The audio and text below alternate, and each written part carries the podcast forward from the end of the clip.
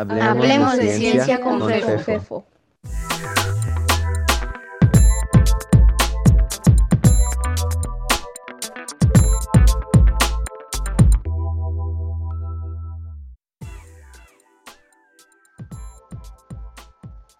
Es un gusto darles la bienvenida a una nueva serie de nuestro programa titulada Ciencias Políticas. Es una serie dedicada a explorar los diferentes ángulos que la frase ciencias políticas nos ofrece. ¿Qué de científico tiene las ciencias políticas? ¿Qué de político tienen las ciencias políticas? En particular nos interesa describir y discutir la actual política científica mexicana y su relación con la comunidad académica del país.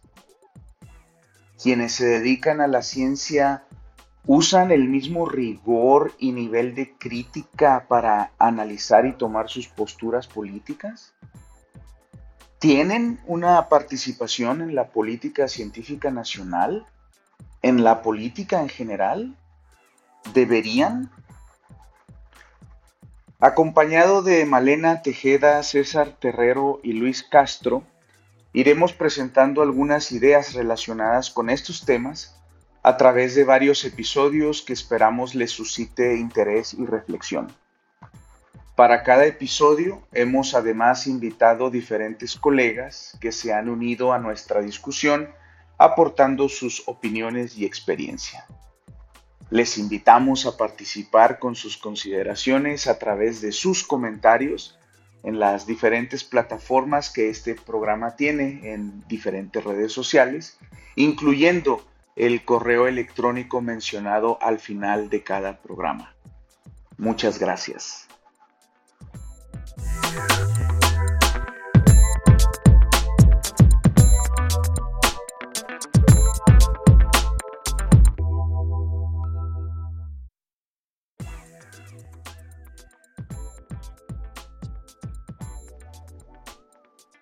Episodio 1. Ciencia de cuarta. En esta serie me acompañan Malena, César y Luis y para este episodio contamos con la participación especial de Ricardo Mancilla Corona, colega del Centro de Investigaciones Interdisciplinarias en Ciencias y Humanidades de la UNAM. Comenzamos.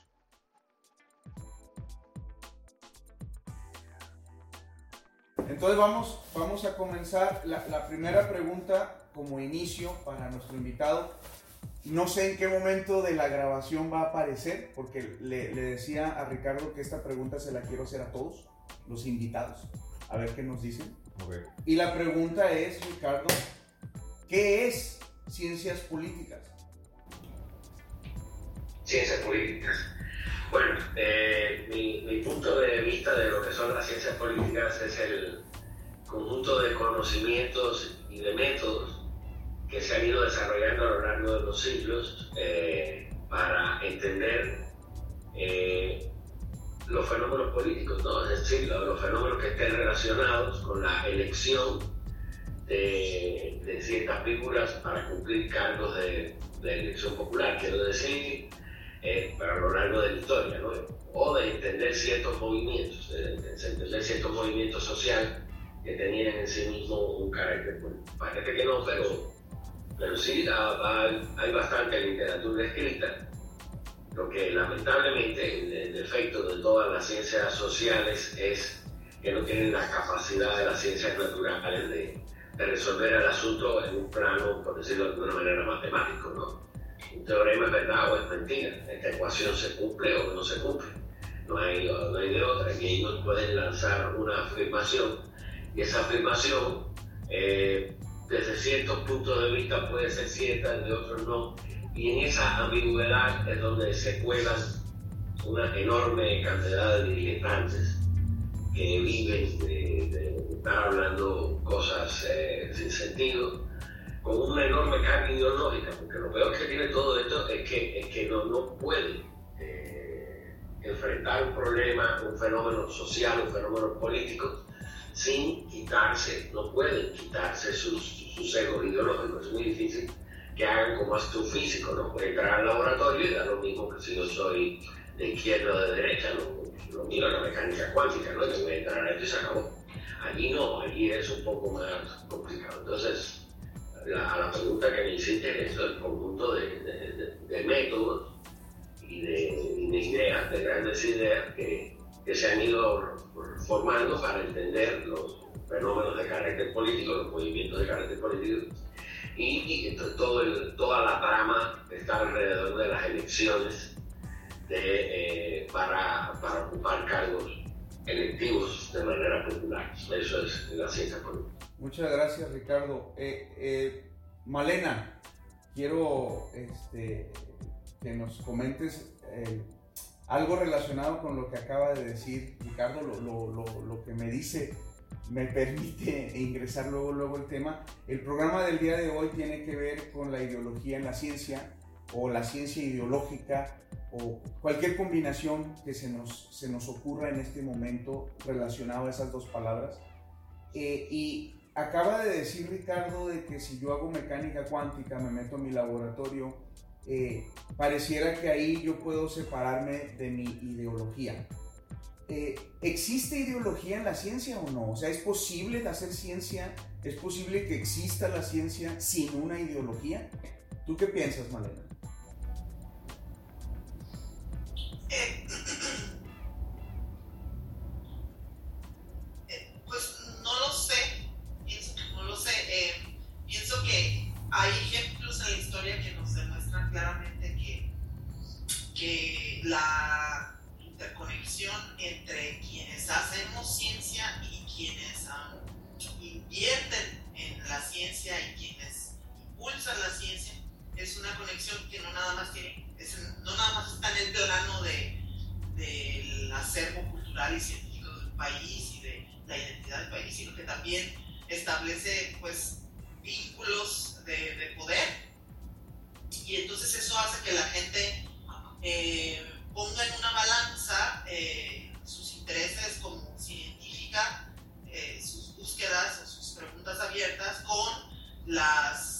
Condiciones que hay en la frontera, las constricciones que le pone esta gente que, lo, que los financia o que les, uh, les abre o les cierra puertas ¿no? para perseguir esas preguntas. Entonces, desde una perspectiva, digamos, no sé, como abstracta, eh, eh estaría muy buena esa pregunta de si realmente podemos pensar en, en hacer ciencia de esa manera. Sin embargo, en, en, sumergidos ya en una sociedad, sumergidos en una institución, eh, sumergidos en una dinámica en la que también estamos en el aula y en otros espacios, mentoreando, enseñando, eh, explicando, interactuando con gente más joven, creo que inevitablemente pues hay eh, eso, hay, hay, permea la, digamos, la, las ideologías del momento o la, le voy a llamar así, las normas que se inventan o se construyen en base a ciertas ideologías. Sí, yo, yo creo, yo, yo creo, Malena, César, Luis, Ricardo, de que de alguna manera quienes estamos en el ámbito de las ciencias naturales y sobre todo más en las exactas, ¿no? A, a, a veces tendemos a, a separar de, de, una manera como sentimos nosotros muy clara eh, la ciencia y la ideología, pero creo que a lo mejor eh, sería más prudente o sería un poco más claro eh, el que hiciéramos una diferencia entre nuestros objetos de estudio y los, y los conocimientos generados y la forma en que nosotros hacemos eso, que está relacionado con lo que acaba de decir Malena. Pertenecemos a un sistema educativo, pertenecemos a un sistema universitario, pertenecemos a un sistema científico que sí tiene, obviamente, obviamente, es, un, es completamente social. Los problemas que yo decido atacar como científico tienen que ver con tanto las posibilidades mías, de, de mis habilidades, como mis intereses, mis gustos, y cuando estamos muy en el lado de lo, de lo, natural, de lo exacto, la mayoría de nuestros problemas sí están de alguna manera aislados de una ideología. Pero hay otros problemas que no, como por ejemplo, incluso en las matemáticas o en la física, eh, si tú estás interesada, estás interesado en atacar problemas de mucha cuestión aplicada, en trabajar, por ejemplo, en problemas que tienen que ver con el desarrollo de armas, que, es, un, es, una parte de lo que se hace en, la investigación científica, o de, o de, medicamentos y trabajar con farmacéuticas. O sea, existen elementos que necesariamente eh, a la hora de tomar tus decisiones, implícitamente está dónde te formaste, tu sistema de valores, tu edad, tus aspiraciones, es, parte de lo que somos. Entonces creo que sí es verdad que si yo estudio mecánica cuántica, el resultado que voy a obtener, la metodología que necesito utilizar y, y, y, lo que encuentre, no va a depender para nada de, de, de, si está de acuerdo o no con algún precepto ideológico. Pero el, el, el contexto en el que yo esté viviendo, sí. Y por ejemplo, si voy a tener o no dinero, apoyo de mi sociedad para hacer ese tipo de investigaciones. Luis, eh, tú eres eh, un investigador eh, muy joven, pero ya con una carrera desarrollada muy importante y has estado, tú, tú, has sido formado, hasta donde tengo entendido, en este país, desde tu primaria hasta tu posgrado. Has estado trabajando en varias instituciones en este país y bueno, te ha tocado vivir digamos, yo diría que la última década, ya como investigador desde tu formación y ahorita que estás en pleno desarrollo, ¿cómo ves el panorama de la ideología eh, en, la, en, la, ciencia en general y en tu experiencia personal? Bueno, estamos viviendo ya como si regresásemos ahora al siglo pasado, en lugar de que lo normal es que la ciencia evolucione, pues te das cuenta que sigue, que cuando se empieza, y lo voy a decir así, cuando se contamina con corrientes ideológicas o corrientes políticas, que muchas de las veces lo único que, que trata es de que sigan de alguna forma eh, apoyando a la construcción de un régimen y que lo hemos visto en la, que lo vemos en la historia. Desde lo que ocurrió con la ciencia comunista eh, apoyada por Lysenko o, y en contra de la ciencia capitalista, la ciencia aria de los nazis, o lo que ahora le podríamos llamar eh, la no ciencia neoliberal o la ciencia del bienestar, pues eh, uno se da cuenta que siempre regresamos, desafortunadamente los humanos, y aquí estamos hablando de ciencia, pero siempre regresamos a, a, a lo que finalmente eh, sucede en la historia, no, no aprendemos, o sea, cuando la ciencia se contamina, yo creo que no debería de serlo, porque la ciencia por sí sola no debería tener etiquetas. Cuando tiene etiquetas, es cuando es posible que ocurran eh, situaciones que podrían no tan solo llevar a la destrucción del sistema de ciencia de un país, sino incluso afectar a su sociedad, ¿no? Porque qué es lo que es ciencia buena y qué cosa es ciencia mala. Y es lo que me he dado cuenta desde, desde eh, a lo largo de toda mi historia. Jamás pensé, y te voy, a ser, te voy a ser muy sincero, yo nunca he visto a la ciencia como de izquierda o de derecha. Uno hace ciencia, uno llega a su laboratorio a hacer investigación científica en el área, de, en mi caso, de biología celular y molecular, y nunca pienso que esa ciencia es mala o que es neoliberal o que... Sino uno trabaja, ¿por qué? Porque uno es científico, observación, tratar de, de contestarnos una pregunta, tratar de demostrar que esa pregunta es válida y luego resulta que eh, uno tiene que hacer investigación aplicada. Es cierto, en algunas, en algunas cosas eh, sí, sí, sí, sería importante eh, hacer esa investigación, pero también lleva mucho tiempo hacerla y yo creo que no tiene que estar eh, ni contaminada con corrientes de izquierda o de derecha, porque eso lo hemos visto en, en múltiples momentos de la historia. ¿no? Ok, muy bien. César, ¿por qué, ¿por qué etiquetamos a la ciencia? ¿Por qué existen etiquetas?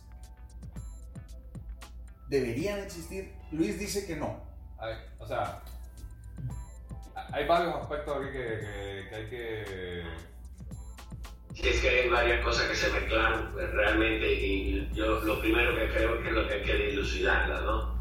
En, la intervención de Marlena y la del colega hay varias cosas ahí que, yo creo que hay que... Lo primero que hay que hacer es separar, pero bueno, César. Sí, exacto. o sea, digamos, es cierto que como individuos no podemos deslindarnos de un plano ideológico determinado, pues, fundamentalmente pero no necesariamente en el que nacimos y nos formamos. ¿sí?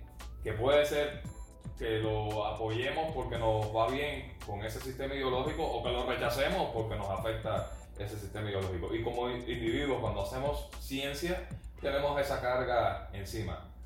Pero lo bueno que tiene la ciencia es que es un sistema. Y ahí sí, como dijo Luis, o sea, tú puedes hacerlo por las motivaciones que te dé la gana. Pero cuando tú mandas un artículo a publicación, los referees que te van a, que van a revisar tu artículo no te preguntan en ningún momento cuál es tu sesgo ideológico. Si eres de izquierda, si eres de derecha.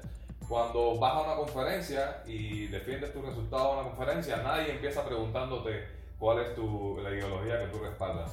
Entonces, finalmente, tu resultado dentro de la comunidad, lo que es la ciencia, avanza independiente completamente de... En, en, esa, en esto que estás diciendo, ¿incluyes a la ciencia social?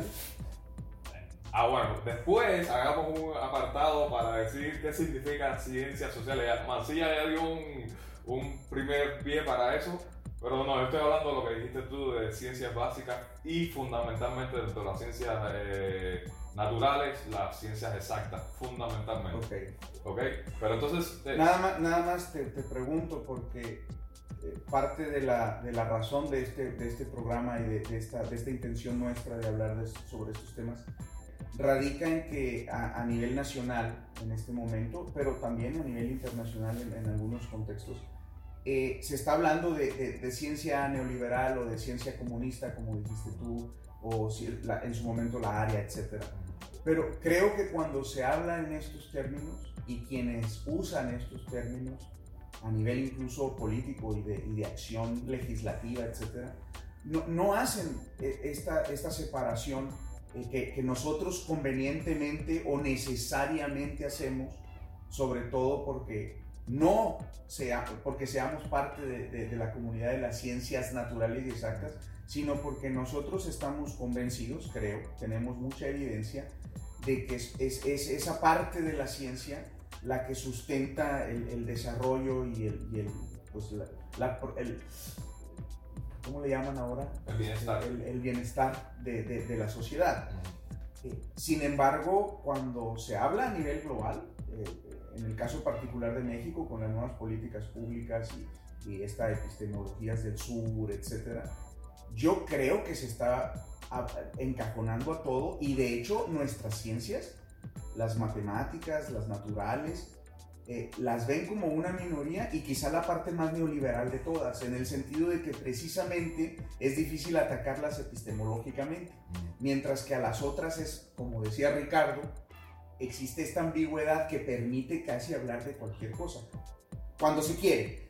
o sea, evidentemente que si se hiciera con, con seriedad, no. Habría, habría diferencias eh, irreconciliables pero no permitirían a estos diletantes eh, hablar de lo que fuese. Ahí tú respondiste la pregunta que me hiciste. Ok. Yo creo que en nuestras ciencias naturales, eh, ciencias exactas, no existe la, la, esa clasificación y en ciencias sociales no debería existir. esa, es la, esa, esa, es mi opinión. Ok, muy bien. Bueno, entonces, eh, Ricardo, querías comentar algo. Adelante. Sí. Eh, el problema es que ahorita estábamos hablando de, la manera en que la ideología o el, sustrato social donde se mueve el científico eh, puede influir.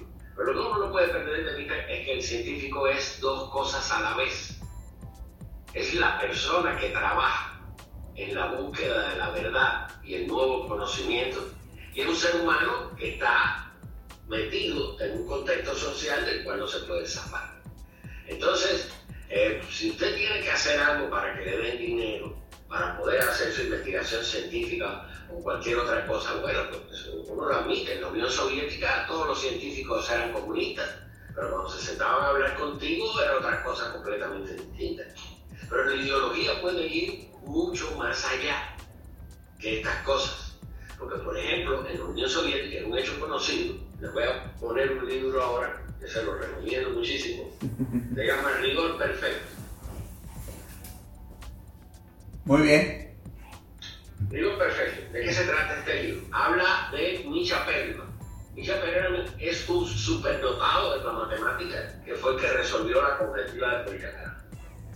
Resolvió completamente la conjetura de Poincaré. Y este libro habla acerca de, pero colateralmente el libro habla de otras cosas y yo voy a comentar ahora, y que, que, las he visto en otras publicaciones, por ejemplo, en una biografía de Vladimir, eh, ¿cómo se llama? Igorevich Arnold, y en una biografía de Kolmogorov. El problema es que había ciertos temas dentro de la matemática de la Unión Soviética, perdón, que estaban vetados, mm. porque, tenían, porque parecían tener problemas ideológicos, porque una abstracción muy elevada se asociaba con el idealismo y el idealismo era el polo contrario del materialismo.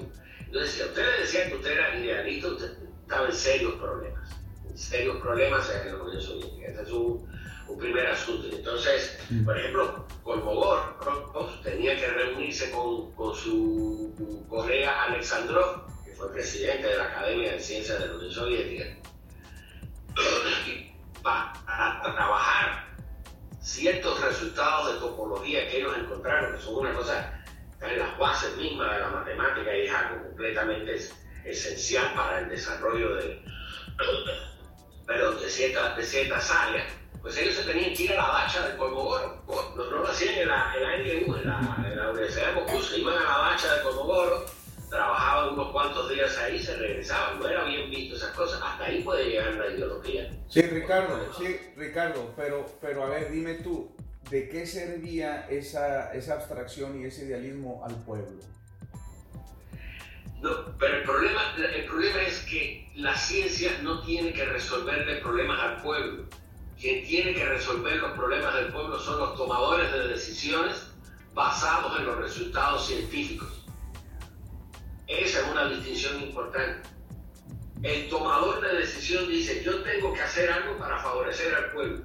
En este problema concreto, ¿de qué herramientas científicas me tengo que proveer yo para entenderlo bien y tomar la decisión correcta? Pero el señor que está del lado de acá, buscando conocimiento científico, no tiene ninguna obligación desde mi modesto punto de vista de resolver el problema. Porque ya es una ideología, ¿no? Ah, bueno, está bien, es un punto de vista.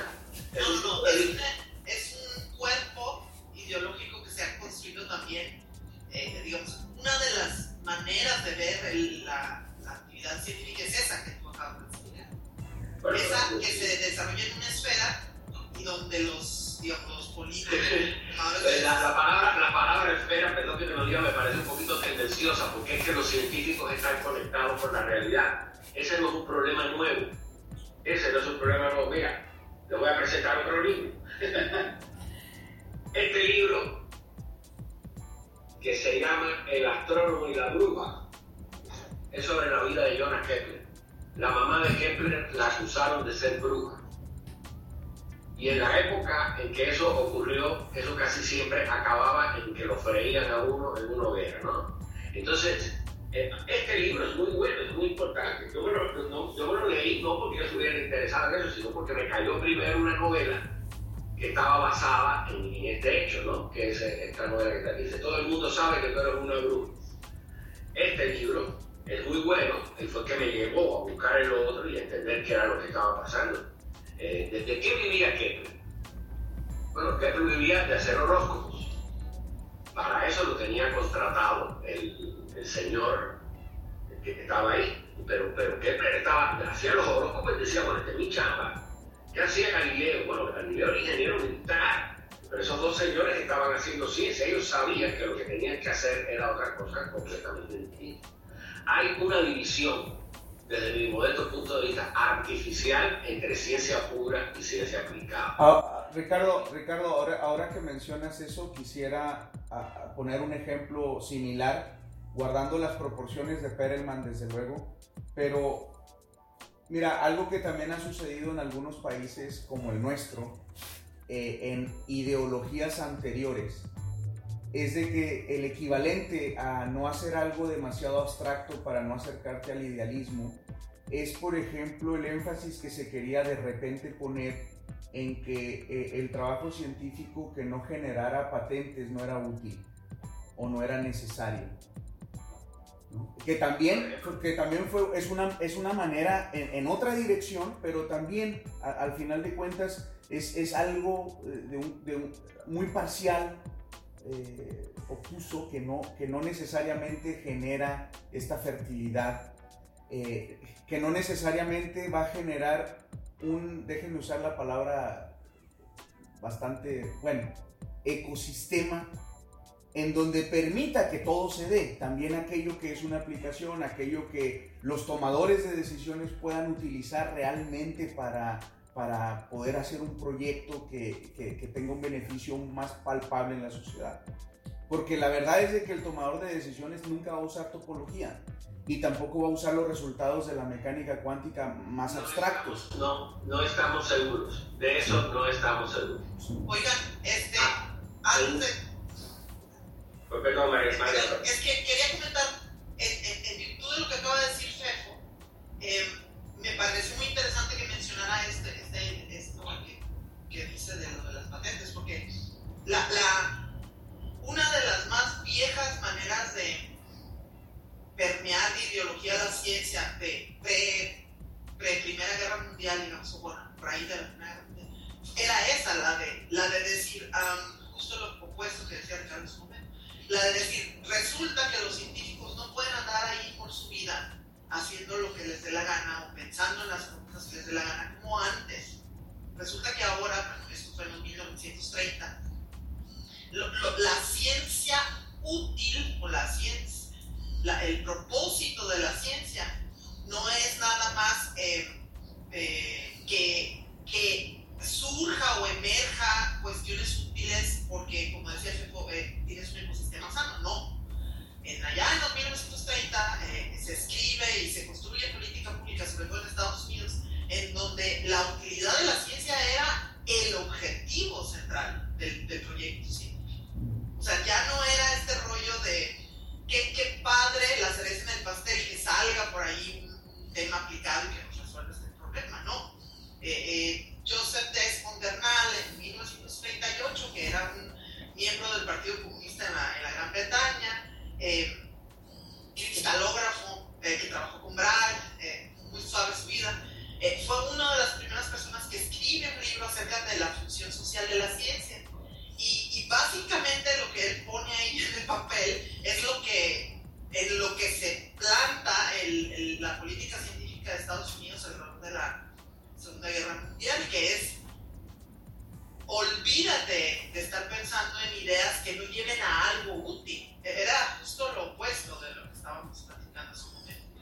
Y, creo que en el tema este de la, volviendo al, inicio de la, de ciencias políticas, de, de qué manera con datos podemos explorar las dinámicas que existen en comunidades acerca del poder de decisión y de el rumbo de los países, pues creo que estamos eh, siempre históricamente en, estos dando bandazos, ¿no? Entre el extremo de, de, exigirle a los científicos, no, no, no, aplicar y, resolver y, y, que esté apegado a problemas nacionales, ¿no? Y, este, y luego los otros bandazos históricos, en donde lo más importante para ciertos países ha sido esa exploración libre de cuestiones muy abstractas, cuestiones muy bonitas, pero digamos que, que una persona, un ciudadano muy corriente no identifica es necesario.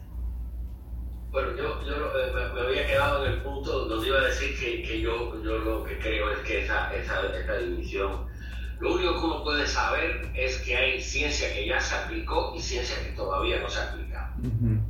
El conocimiento científico proviene de la realidad, tarde o temprano vamos a chocar con él, y hay un montón de ejemplos de eso. Galois murió en un duelo a principios del siglo XIX. Dejó una teoría casi hecha.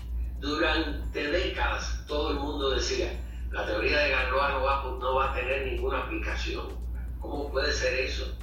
Y hoy las aplicaciones de la teoría de Galois están en la física, en la economía, en muchos lugares. Entonces uno dice, bueno, yo no puedo. La conjetura de Riemann, ¿qué es lo que dice la conjetura de Riemann? Todos los ceros no triviales de la función de Riemann tienen que tener parte real igual un dice, oh, qué bonito está eso. Nadie lo ha podido resolver, pero se están matando por resolver ese problema. ¿Por qué? Porque si ese problema se resuelve, se sabe algo acerca de la distribución de los números primos. Y de nuevo, es más bueno. ¿Y qué, tienen que ver los primos? No, muy bonito, pero no vamos a comer con eso. El problema es que si hubiera, si se supiera algo de la distribución de los números primos, todos los algoritmos de encriptación que se utilizan en Internet podrían ser craqueados. Porque la filosofía general de los, de los algoritmos para encriptar mensajes, las tarjetas de crédito, nuestras decisiones, todo lo que decimos, son unos algoritmos que se llaman RSA, por las letras de los autores, Rives, Shamir y Adelman. Y depende, depende, ese algoritmo depende de un resultado teórico de Gauss del siglo XIX, que es el, teorema de los residuos eh, equivalentes, se llama, ¿no? Es un resultado de teoría de los números, con el cual estamos encriptando hoy todos nuestros mensajes.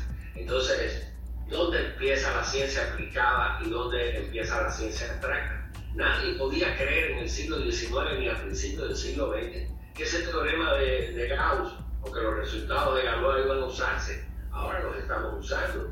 La geometría de Riemann es la base de la teoría de la relatividad. ¿Cuándo sabíamos que íbamos a usar eso? No podemos saber. No podemos saber. Es muy. Es, es, este, me gusta mucho este intercambio porque eh, esto es algo que, que la, las personas que no están en, en la comunidad científica creo, deben de saber, ¿no? De, que eh, efectivamente todo forma parte de, de, lo que estamos haciendo y que es importante ambas cosas, si es que las queremos separar. Yo, yo estoy completamente de acuerdo con Ricardo de que eh, está la aplicación de, los, de la ciencia para resolver problemas y hay un montón de cosas que todavía no hemos aplicado y que seguramente en algún momento determinado eh, podrá ser. Pero, pero sí creo que también no debemos de eh, enfrascarnos en que ese sea el objetivo. Debe ser uno de los objetivos, desde luego que sí. Yo sinceramente lo creo. A final, de cuentas, se ha demostrado que el conocimiento científico impacta en, la vida de las personas y que puede impactar de manera muy positiva. Entonces, claro que es importante que uno de los objetivos de la comunidad científica de las personas que toman decisiones en los países sea tener eso en mente y, e invertir y estar al pendiente de que esas cosas sucedan, desde luego. Pero la otra parte no coexisten, coexisten.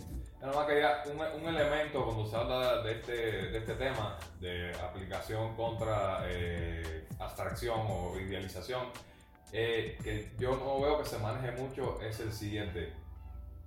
Cuando de repente se, una, una, un determinado, una determinada área de conocimiento poco usada comienza a usarse con objetivos prácticos, los que están capacitados para enseñar al resto de las personas ese nuevo conocimiento son aquellos que estuvieron haciendo cosas ideales y abstractas.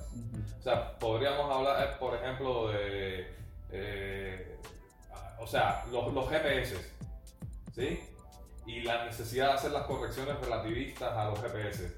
¿Quién pudo enseñarle eso a, a los ingenieros en su momento para que pudieran aplicarlo? La gente que estaba haciendo cosas puramente abstractas dentro de la relatividad general.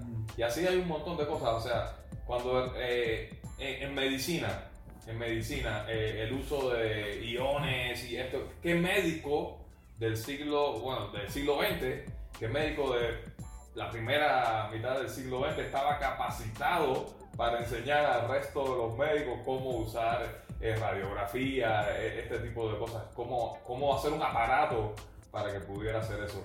Entonces, eh, esa parte yo no veo que se hable mucho. La necesidad de tener un background, no todo el mundo, como dices tú, sino una cierta cantidad, un, ¿cómo le llamamos? Una masa crítica de, gente haciendo ciencia de vanguardia, si le quieren llamar, ¿sí? Es importantísima para en el momento en que eso se vaya a aplicar, hay un cuerpo de profesores capacitados para enseñar a, a, los que hacen ciencia aplicada ese, ese, contenido teórico.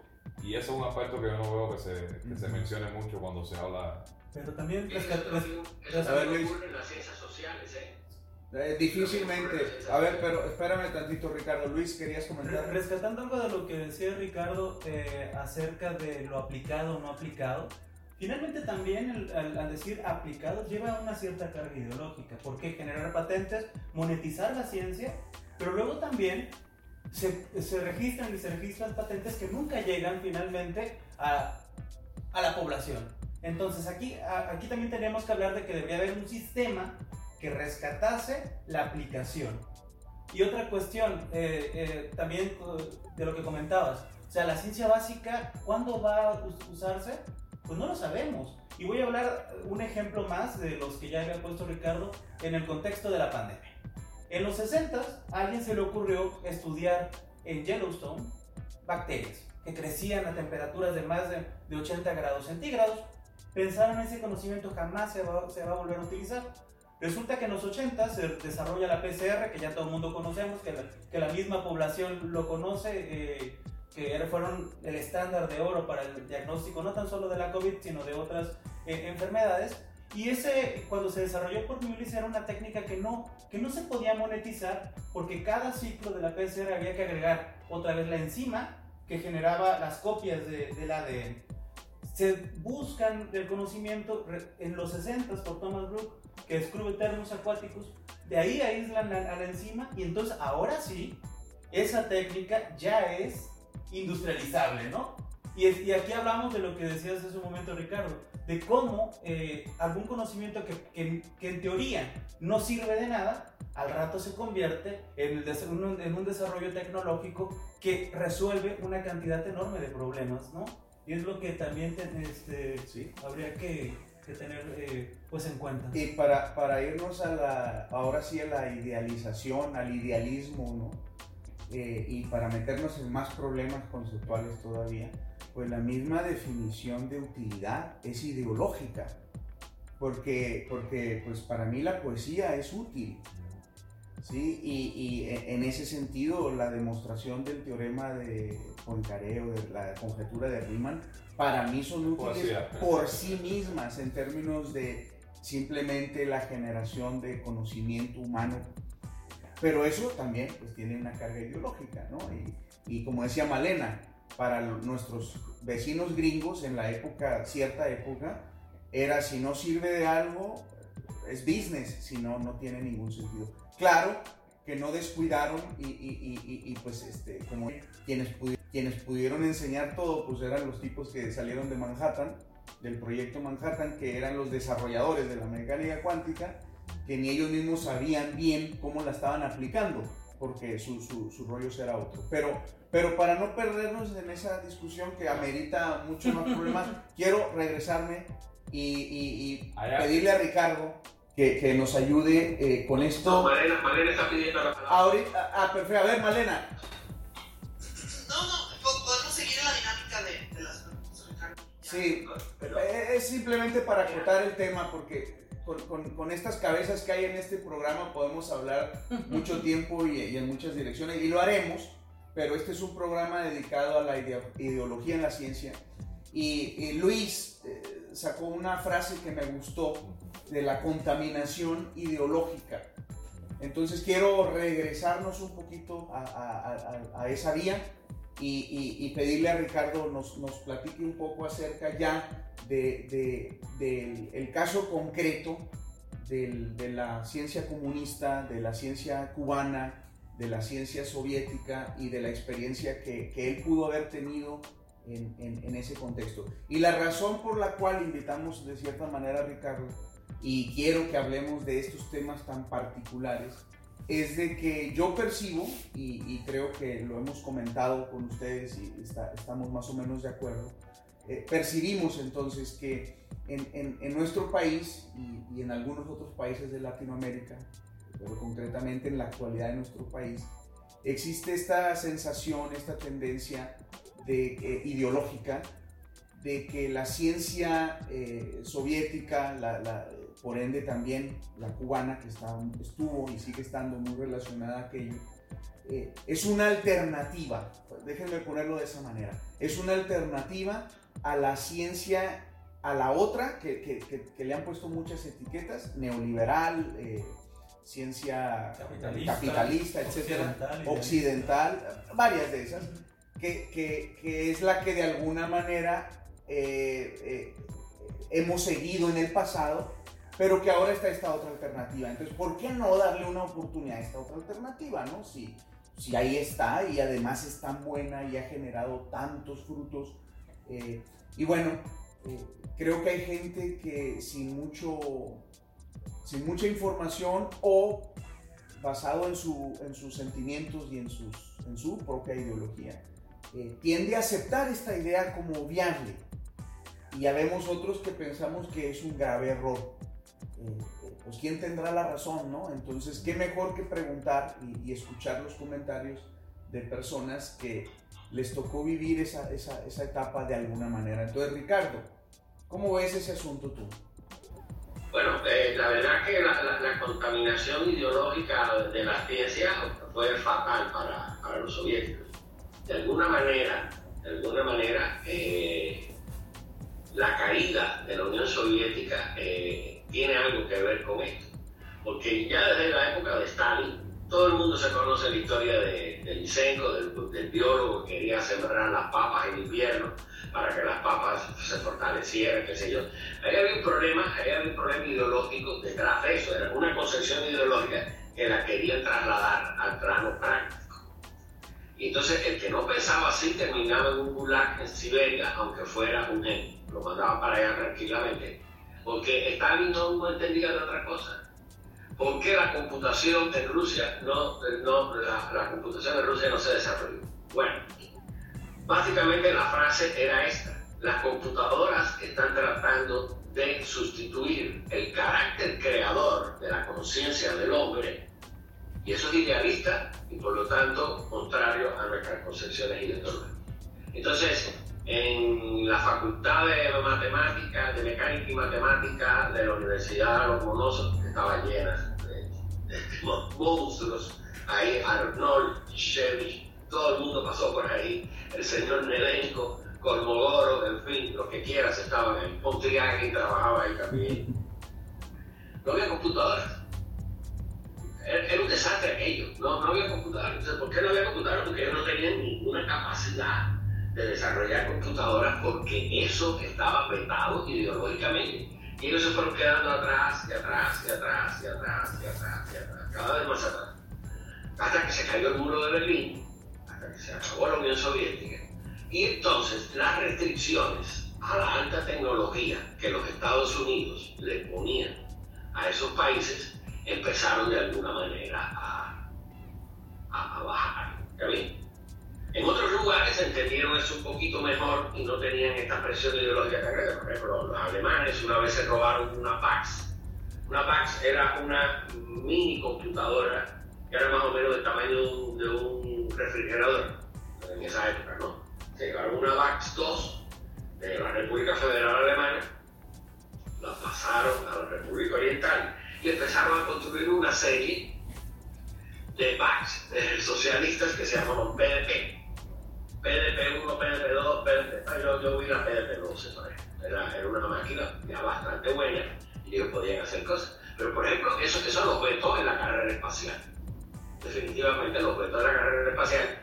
Porque el señor que resolvió el problema teórico de, de, agarrar un objeto en la Tierra, montarlo en un cohete y clavarlo en la estación orbital sin que chocara mal, qué sé yo, eso, es un señor que se llama Podriari, que por cierto estaba ciego. Él fue el que desarrolló la teoría del control optimal. Teóricamente, él resolvió ese problema. Pero, para que un video, usted lo entiende perfectamente. Yo agarro una piedra y se la tiro un cristal y le abro un hueco, eso está muy fácil. Pero es un problema mucho más difícil es agarrar una segunda piedra y meterla por el cuerpo de la primera. Eso fue lo que resolvió Pontiac, la teoría del control óptimo. Que los gringos lo estaban haciendo también. Feynman estaba trabajando, pero Pontiac lo barrió definitivamente. Desarrolló eso con una elegancia matemática eh, enorme por decirlo de alguna manera. Una, eso es como, estar viendo Beethoven, ¿no? Cuando uno mira ese guau, que bien quedó hecho, esto quedó bien hecho, esto se ve que está bien hecho.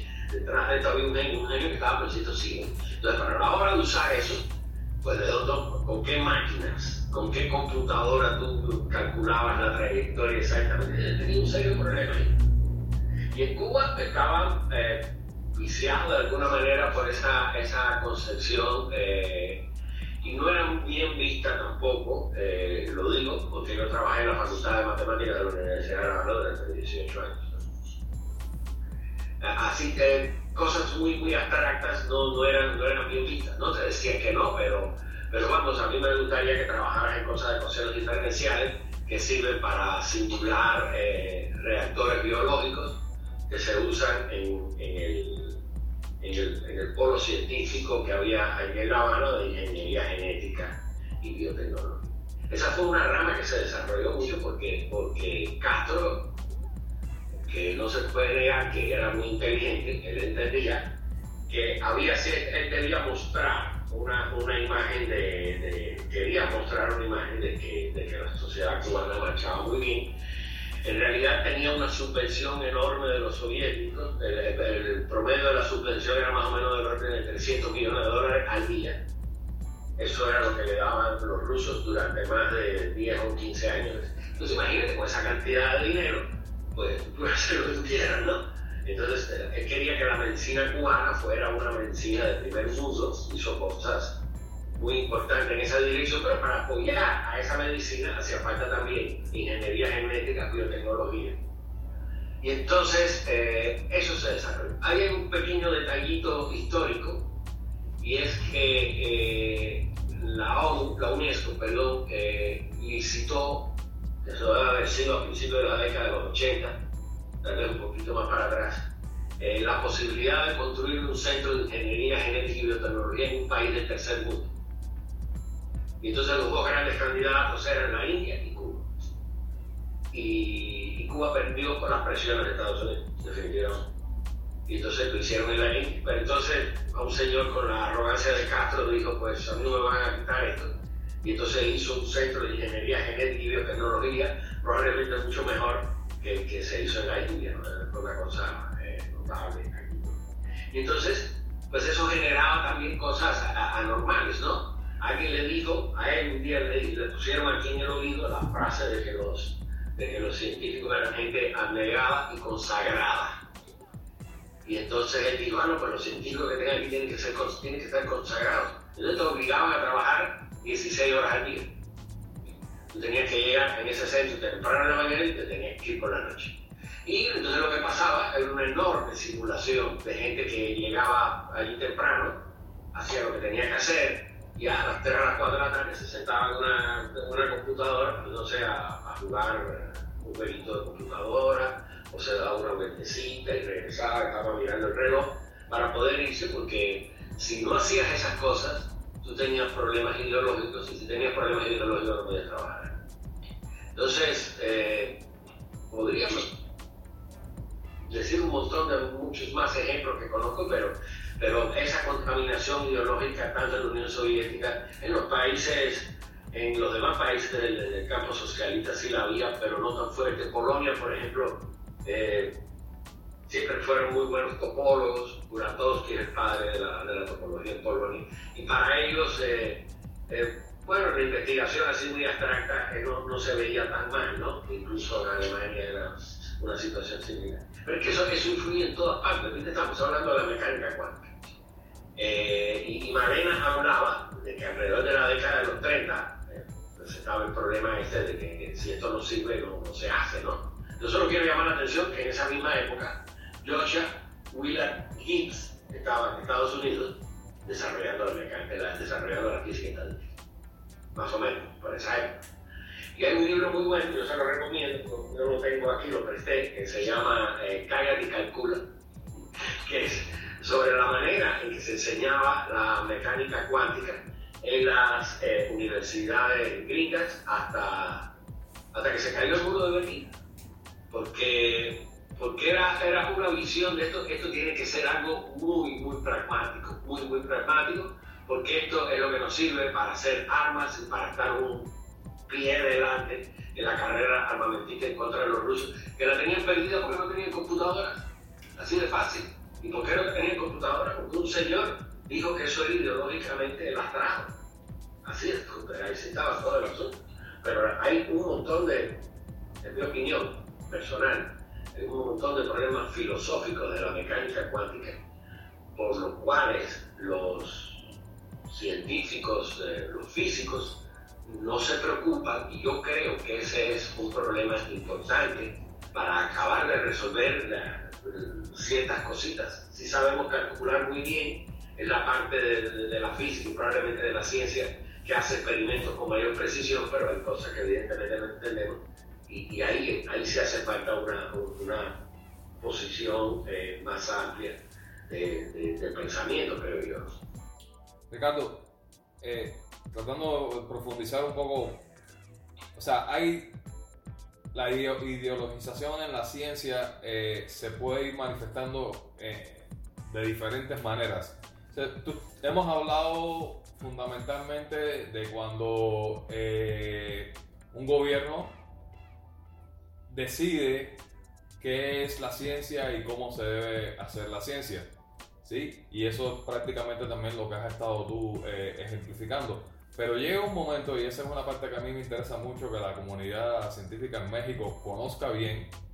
Llega un momento en que no solo es eso, llega un momento es que si tú como científico no participas de eso, no participas de eso, tiene consecuencias directas, ya no solo sobre tu vida, sobre tu obra, tu trabajo, sino también sobre tu vida. ¿Sí?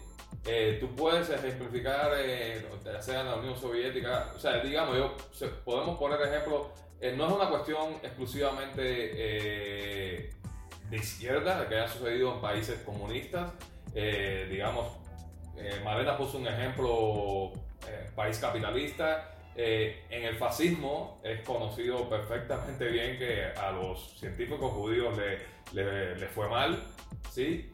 Eh, pero desde tu perspectiva, desde tu experiencia de vida, ¿sí? Hay una... Se pasa esta transición en donde si tú ya no perteneces al, al sistema, no, o sea, lo que quiero decir es lo siguiente, el gobierno puede estar diciendo, hay que hacer ciencia aplicada, hay que resolver el problema del hambre del pueblo. yo te entiendo, yo te entiendo lo que estás diciendo, perfectamente. Okay. Eso, eso pasa... Eh, pasó en, los Estados Unidos en la época del macartismo, por ejemplo, pero, pero el mejor ejemplo es la Unión Soviética y en Cuba también pasaba, ¿no? Es decir, si, si tú no quieres hacer ciencia aplicada es porque tú tienes problemas ideológicos. Pero cuando los gobiernos son muy autoritarios, cuando los gobiernos son autoritarios, las sociedades que son muy autoritarias, que era lo que le pasaba a, por cierto, a la mamá de, de, de Kepler, eh, cuando hay una sociedad que es muy autoritaria y tiene ciertas ideas ideológicas preconcebidas en las cuales tú encajas, a ti te marginan. Yo, yo conocí gente muy brillante, geniales, que no pudieron terminar la carrera porque supuestamente tenían problemas ideológicos y después no pudieron ser profesores universitarios porque, no, porque tenían problemas ideológicos. Entonces el tipo era un genio. El asunto era que el tipo era un genio, pero no es el genio que nos gusta entonces ya te queda fuera. Eso, eso puede ser grave. Y aquí en México, en, realidad, a mí se me hace muy eh, alarmante la, a, la luz de, este gobierno que tenemos ahora, que es definitivamente muy autoritario, que está teniendo una deriva muy, muy peligrosa a la militarización, creo yo. Eh, pues el, tema es que tarde o temprano eso va a permear la ciencia. Más que nada, porque es que la ciencia, nosotros lo sabemos desde el primer día de este gobierno, parece que no, es algo que les guste mucho, ni los científicos les gusta mucho. Porque un buen día por la mañana yo me enteré que nosotros éramos unos privilegiados. Yo me quedé así, dije, yo he sido cualquier cosa en la vida, pero privilegiado, ¿qué cosa es eso privilegio? Este señor dice que somos privilegiados. A él se le olvidó que cuando éramos niños y estábamos en la primaria, a lo mejor todo el mundo se iba a jugar fútbol y nosotros nos quedábamos estudiando.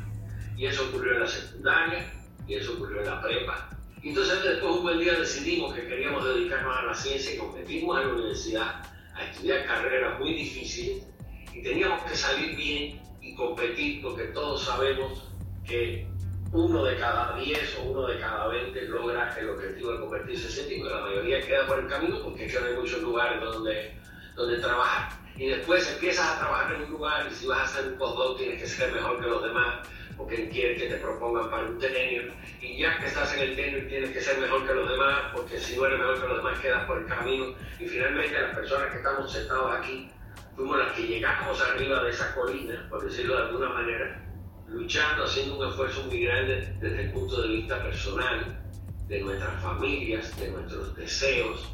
A lo mejor yo me quería ir a bucear y decía, no, yo no voy a ir a bucear porque tengo que estudiar. tengo que estudiar porque tengo que salir bien, porque tengo que ser mejor que porque quiero terminar este paper, porque si no termino este paper no voy a estar por arriba de los demás. Esa es la competencia de la ciencia aquí todos lo sabemos. Entonces, bueno, un día por la mañana y yo me entero de que eso es ser privilegiado. Yo la verdad que no entiendo. ¿Cuál es el privilegio de los científicos en México? Eso es algo que yo no entiendo. Porque es un sector muy mal remunerado, donde hay mucha gente inteligente que en vez de haberse quedado en la ciencia, si hubieran ido a trabajar a la industria o a la economía, estarían viviendo de otra manera mucho mejor, deciden quedarse aquí y ahora resulta que son privilegiados. Esto, eso es algo que yo creo que hay que tener cuidado. Porque como comentaba a, partir de la pregunta de César, eh, cuando los gobiernos son autoritarios tarde o temprano, lo que no encaja en su pirámide tiene que ser eh, separado, no importa que tú seas un genio como Newton, no importa. Te separamos porque tú no eres. Y eso pasó en Alemania nazi. hay muchas explicaciones de que, que por qué los alemanes no hicieron primero la bomba atómica. Una de ellas es que Heisenberg eh, dinamitó el proyecto desde adentro, ¿no? Eh, pero, pero otras, otras explicaciones son que en definitiva ellos no, no, no podían, porque los lo buenos, los que sabían hacer eso bien, estaban en Estados Unidos, haciendo precisamente, y qué casualidad que todos eran judíos, ¿no? Y entonces eso definitivamente no fue A Micha Perman, que fue la persona que, que yo presenté aquí en este libro, que realmente se lo recomiendo, que quiera saber lo que pasaba en la Unión Soviética con la ideologización de la ciencia, yo recomiendo este libro Micha Perlman eh, llegó a graduarse de la, de la Universidad de Moscú de milagro, porque en la época de los rusos había cuotas para los judíos. No podían entrar muchos judíos a la facultad y él francamente entró porque una amiguita de él estaba delante de él y ya la habían aceptado, se quitó y entonces le dieron los premios próximos y metieron los judíos. Micha Perlman es un genio, es un genio. sin embargo, podía haberse quedado por el camino de casualidad, fácilmente de casualidad. Ricardo, yo creo que sería un buen momento, de acuerdo a lo que, a lo que comentas, acerca de que, bueno, hablamos de que la ideología en la ciencia sí puede que tenga ciertas cosas buenas, pero también puede generar estragos. Y tenemos muchos ejemplos históricos en la misma Unión Soviética de cómo meter ideología en la ciencia puede causar graves consecuencias para la sociedad. Esa es la y tú cómo ves lo que sucede en este país? ¿Qué estragos consideras que puede tener en la ciencia mexicana ese contexto ideológico que se está metiendo ahora? Bueno, mira, ya, los estragos lo estamos viendo. El, tejido de la comunidad científica mexicana se está deteriorando.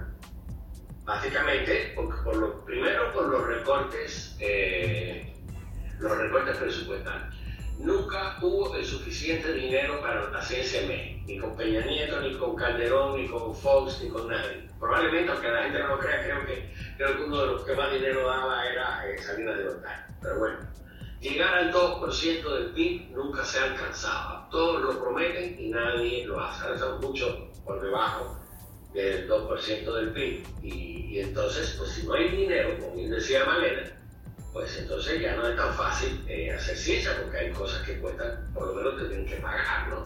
Entonces había ciertos fideicomisos que estaban dedicados a, a, a, pagar cosas de centros, de centros de investigación. Entonces, bueno, primero los fideicomisos se desaparecen porque hay corrupción, lo cual a mí siempre me parece que es un pretexto eh, cínico, cuando menos, porque si algo está mal, lo que hay que hacer es arreglarlo, no destruirlo.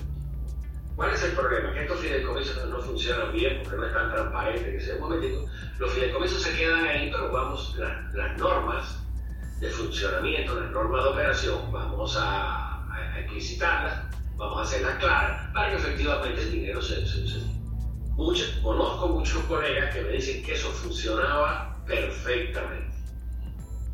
Perfectamente y que no había ninguna razón para, para desaparecerlo, pero bueno, decidieron desaparecer. Y entonces eh, todos estamos viendo la, cantidad de cambios que están haciendo en el Sistema Nacional de Investigadores.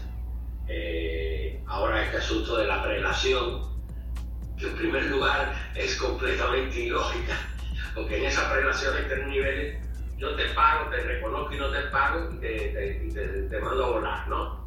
Pero entonces puede ser que usted lo manden a volar siendo en I3 y entonces aquí debajo de usted hay un I2 que le van a pagar. Entonces, ¿cómo es eso? Eso no puede funcionar. Ese es el primer problema que tiene rápidamente, así sin, sin ponerle mucha atención al asunto. Pero eso es un arma ideológica.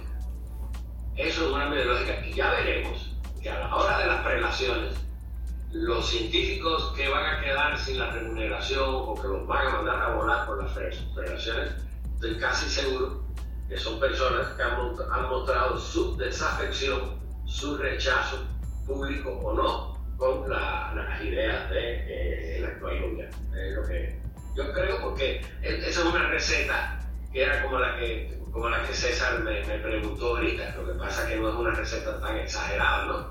En, en, Cuba, en la Unión Soviética, en los países socialistas en general, si usted no cabía en la pirámide de por algún problema ideológico, usted había que desaparecer, usted no podía existir. Usted no podía estar en una universidad, era peligroso que usted estuviera hablando a los alumnos. Eso no tenía sentido. Ser desafecto a la revolución te vetaba completamente. Hay un mantra en Cuba, hay un mantra en Cuba que dice que la universidad es para los revolucionarios. Así de claro, ¿está bien? Entonces ahora aquí estamos teniendo dentro del Sistema Nacional de Investigadores este asunto que, se va a usar. Usted puede ser un científico brillante, pero hay un tema de prelación aquí, usted quedó abajo, entonces no le pagan. Estoy castigando porque un día te paraste en un programa de radio hablando del, gobierno o porque dijiste cualquier cosa. Así de fácil. Esa, esa es una herramienta, esa es una herramienta de, de represión. Y entonces sí ya está haciendo daño.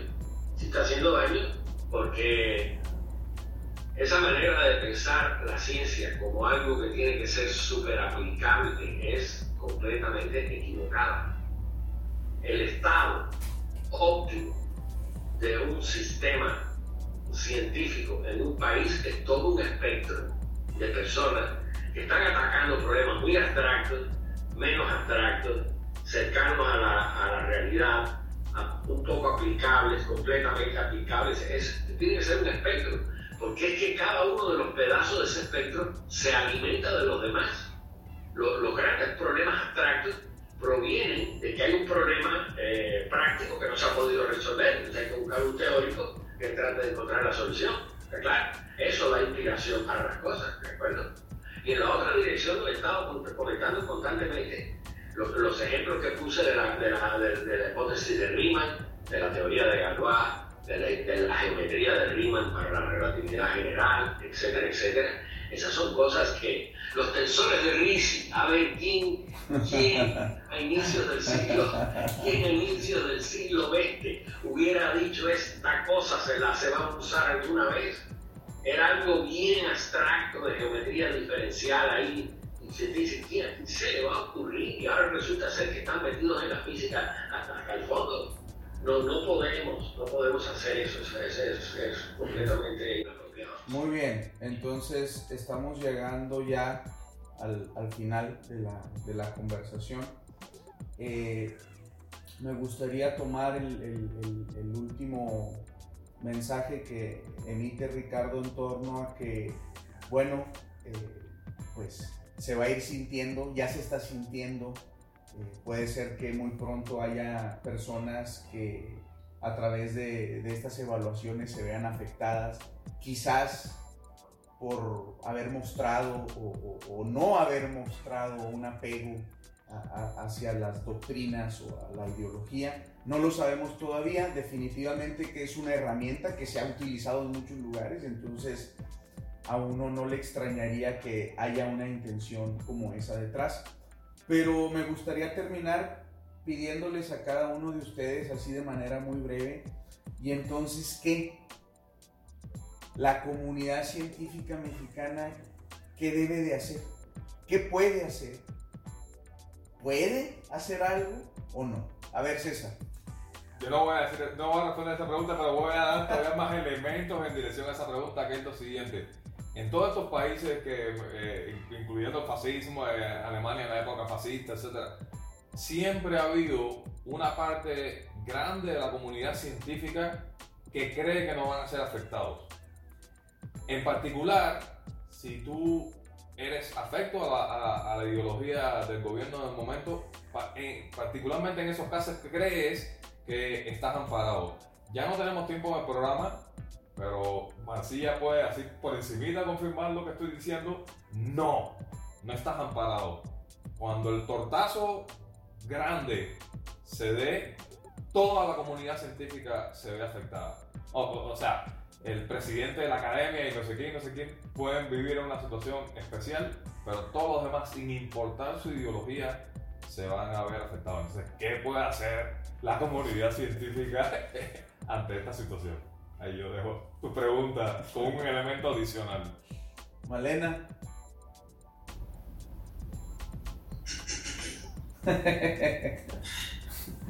Eh, en, esta, conversación a, lo largo de, los ejemplos que ha dado Ricardo, César, y Luis, siempre el factor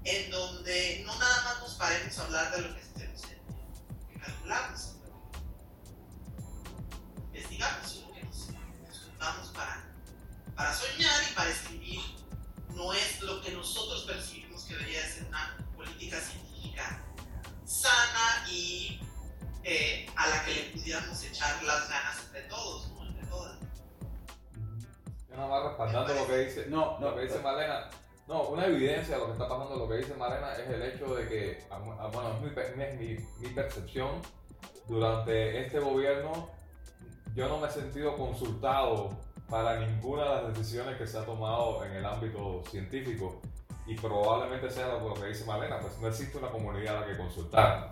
No existe una...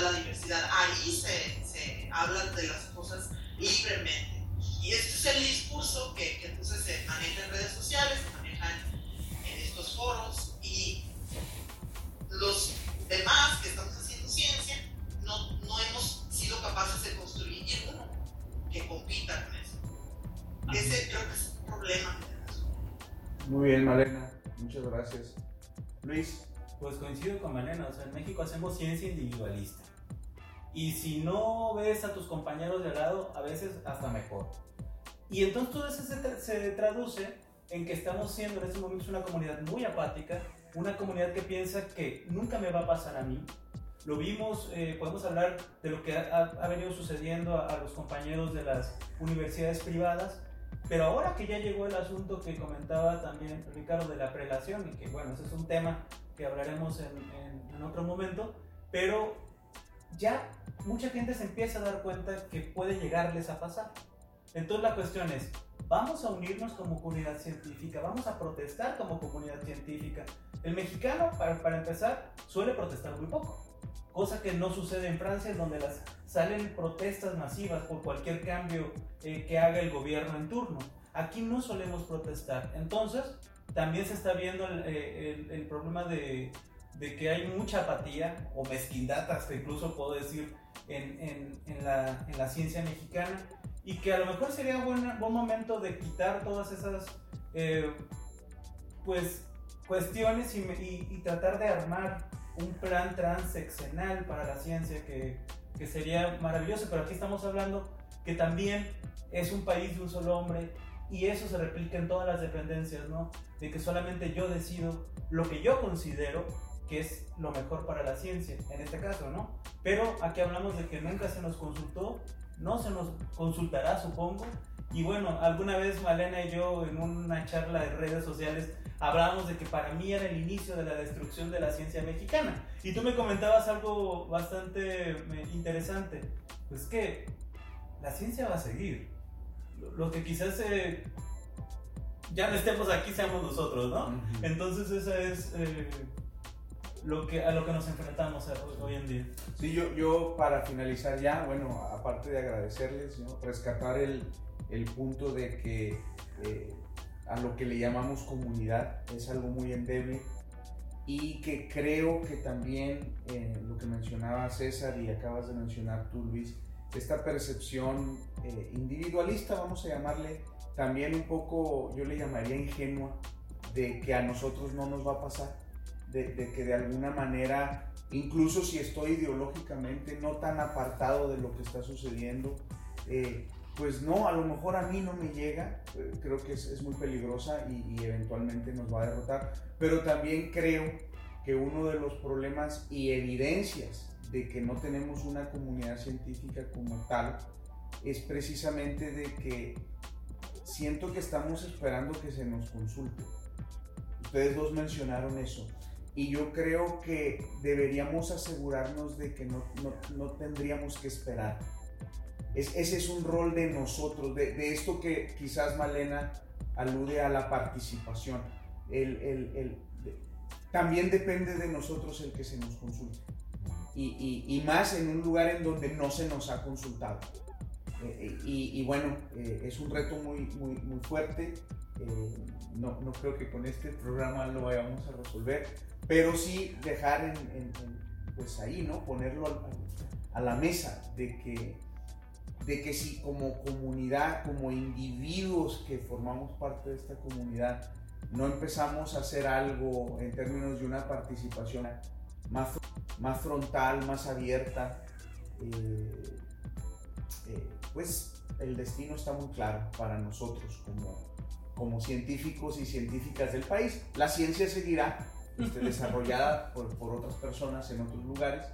Eh, quizás no nos afecte de manera individual en, en, unos pocos años. Quizás algunos de nosotros ya hasta logremos eh, morir antes de que eso suceda. Pero eh, definitivamente tiene eh, consecuencias palpables eh, para, para, el futuro y, y, y, no tan futuro de las nuevas generaciones. También quisiera yo agregar algo que, que a veces pienso que es obvio, pero que dadas las discusiones tan polarizadas que existen en la, en la actualidad en torno a casi cualquier tema, creo que es necesario comentarlo. Eh, lo dijo también eh, Ricardo, nunca se ha apoyado a la ciencia. Eh, eso somos conscientes todos, y sobre todo quienes nos dedicamos a la ciencia. Ha habido sub y bajas, pero nunca, nunca la ciencia, el conocimiento, el talento intelectual del país se ha considerado como un, una fortaleza, algo que hay que propiciar y, y, y, basar nuestros proyectos nacionales en. Jamás. Entonces, no, para, no, no, que no vaya a haber esa confusión. Nuestra inquietud es de que muchos de nosotros, muchos, creo que yo, independientemente de la ideología, muchos de nosotros y nosotras en, la en esta comunidad científica endeble, inexistente, porosa, pensábamos que se da una oportunidad de hacer algo eh, con esta nueva administración. Creo que muchos teníamos esa, esa, esa idea. Y, y, bueno, no solo no se dio, sino que vemos cosas que van en una dirección peligrosa, ¿no? Y eso es lo que de alguna manera también nos anima a, a, a hablar de estos temas y, y, tratar de incitar a que, a que pongamos un poco del análisis de, científico que utilizamos en nuestros trabajos también en estas problemáticas y que dejemos un poco también de lado eh, nuestro interés inmediato personal y pensemos en términos de, esta comunidad científica, de las nuevas generaciones que vienen y del desarrollo del país. Creo que es un momento crítico en, en, el que debemos de poner a un lado nuestros intereses más, eh, digamos, incluso los de investigación, que, que, que, todos estamos enamorados de lo que estamos haciendo y queremos gastar todo el día pensando en eso. Creo que ahorita es un momento de inclusive dejar eso por, por un momento y tratar de organizarnos y, y, y, y ser muy honestos en, en, esta discusión, ¿no? Y bueno, este, no me queda más que agradecerles, Ricardo, un placer. Esta es la segunda vez que participas en, con nosotros en uno de nuestros programas. Este, Malena, gracias por, por tu tiempo. Sé que estás muy ocupada este, en tu estancia por allá, muy padre. Y César, bueno, tú sí no haces nada, así que a ti, pues, nomás te agradezco por, por aguantarnos. Luis, Muchas gracias por participar, unirte a este equipo. Este, este es tu primer programa como colaborador sí, oficial. Y pues este, gracias a todas las personas que nos van a ver muy pronto cuando publiquemos este programa. ¿Sale?